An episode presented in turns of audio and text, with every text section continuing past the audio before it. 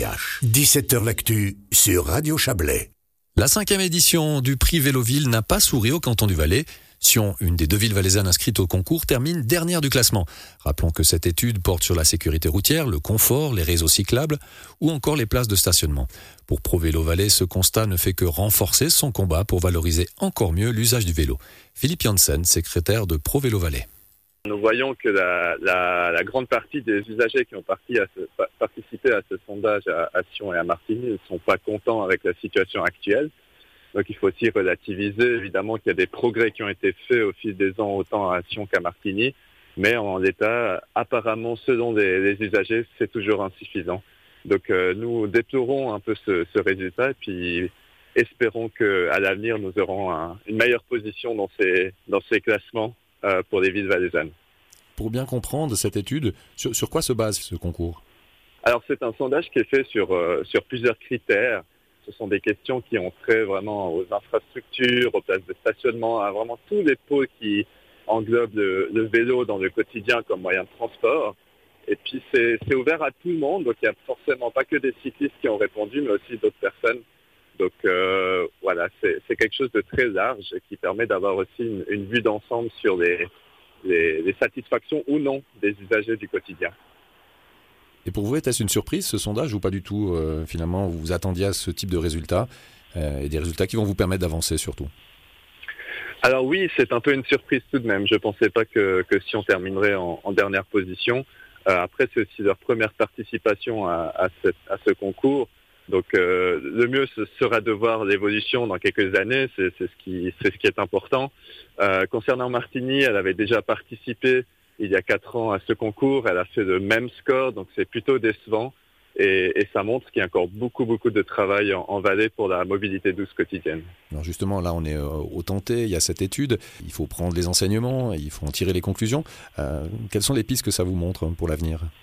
Je pense qu'il y a tout d'abord un, tout un engagement politique à faire, une, volonté politique à mettre en œuvre. C'est ce que Provélo veut faire en lançant une initiative cantonale actuellement qui est en phase de récolte.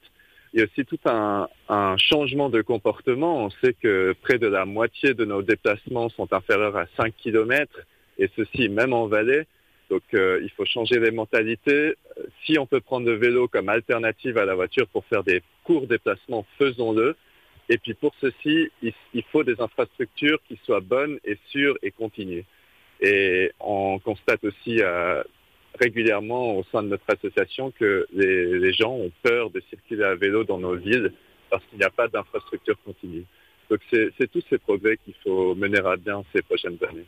Alors vous parlez de changement de mentalité, est-ce que vous sentez que les gens sont prêts à changer un petit peu leurs habitudes? On sait que c'est difficile.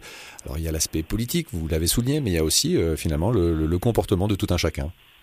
Oui, je le sens, je le sens bien sûr. On voit aussi au fil des ans le nombre de cyclistes qui a augmenté aussi pour les petits déplacements. Donc euh, c'est vraiment incomparable. Il y, a, il y a 20 ans, les, les cyclistes se comptaient sur les doigts d'une main dans les villes. Aujourd'hui, on a de plus en plus, et même en vallée, cette tendance est croissante avec l'avènement de la mobilité électrique, ça ouvre en plus des portes à des personnes qui d'habitude ne prendraient pas de vélo pour se déplacer. Donc c'est vraiment très positif, ça va dans la bonne direction, mais c'est à nous maintenant de mettre cette volonté politique et de, de y aller encore plus franchement, encore plus gaiement. Et peut-être pour, euh, pour valoriser ou pour forcer cette volonté politique dans ce sens-là, est-ce qu'il y a aussi un travail qui doit se faire entre vous, les différents acteurs finalement de, de la valorisation de la mobilité douce, avec les politiques pour euh, trouver les bonnes solutions, pour mettre en place les, les bons systèmes? Absolument, c'est ce que nous faisons depuis plusieurs années. Nous sommes euh, implantés dans des groupes de travail locaux avec Pro Vélo Valais. Donc c'est vraiment fondamental d'avoir une communication étroite avec les municipalités c'est aussi important de, proposer des projets concrets, de montrer la vie des usagers au quotidien. C'est ce que nous faisons depuis plusieurs années avec une démarche plutôt constructive et je pense que ça commence à porter ses fruits.